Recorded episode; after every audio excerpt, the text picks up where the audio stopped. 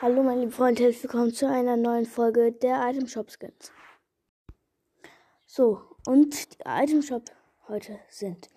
Ähm, wir haben alle drauf gewartet und es ist soweit. Zyklo ist im Shop.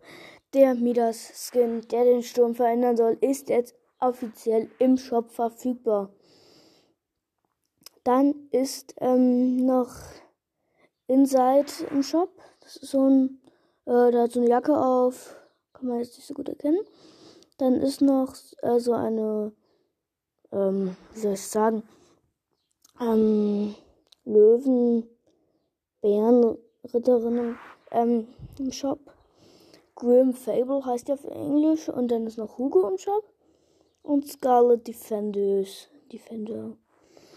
Und äh, was ich noch dazu sagen wollte, die Deadpool und so Skins sind immer noch im Shop drin. Seit gestern. Ähm, könnt ihr euch auch gerne mal kaufen.